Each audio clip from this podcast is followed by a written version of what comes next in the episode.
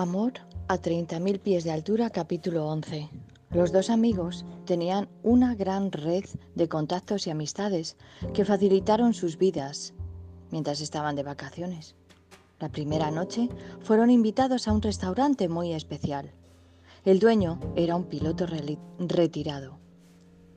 Había también empresarios del sector turístico, jugadores del fútbol y artistas de varios sectores en el restaurante.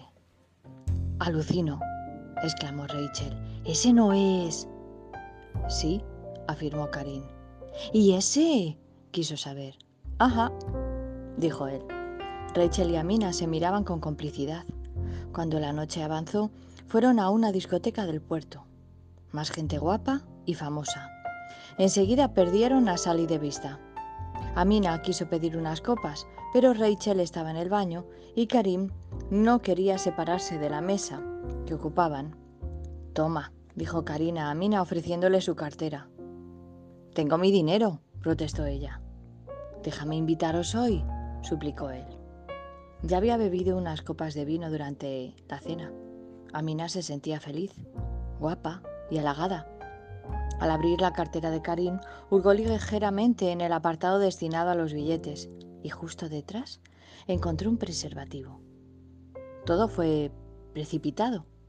Se imaginó que si su amiga y el hombre perfecto tenían sexo, el deseo de Rachel de ser mamá se haría realidad. Ya pensaría después en cómo dar explicaciones si su deseo se hacía bebé. Abrió el broche que llevaba en esa ocasión disimulando el gran escote de su vestido y perforó ligeramente el envoltorio, deseando que el hombre perfecto no se diera cuenta de su jugada. Regresó con tres mojitos y respondió con una sonrisa a la mirada burlona de Karim, quien sabía esperaba algo más potente. Rachel estaba ya junto a él. Les dio un beso a cada uno y anunció que se iba a bailar a la pista sola, con mayúsculas. Traducido, quiero ligar. La noche era joven y loca.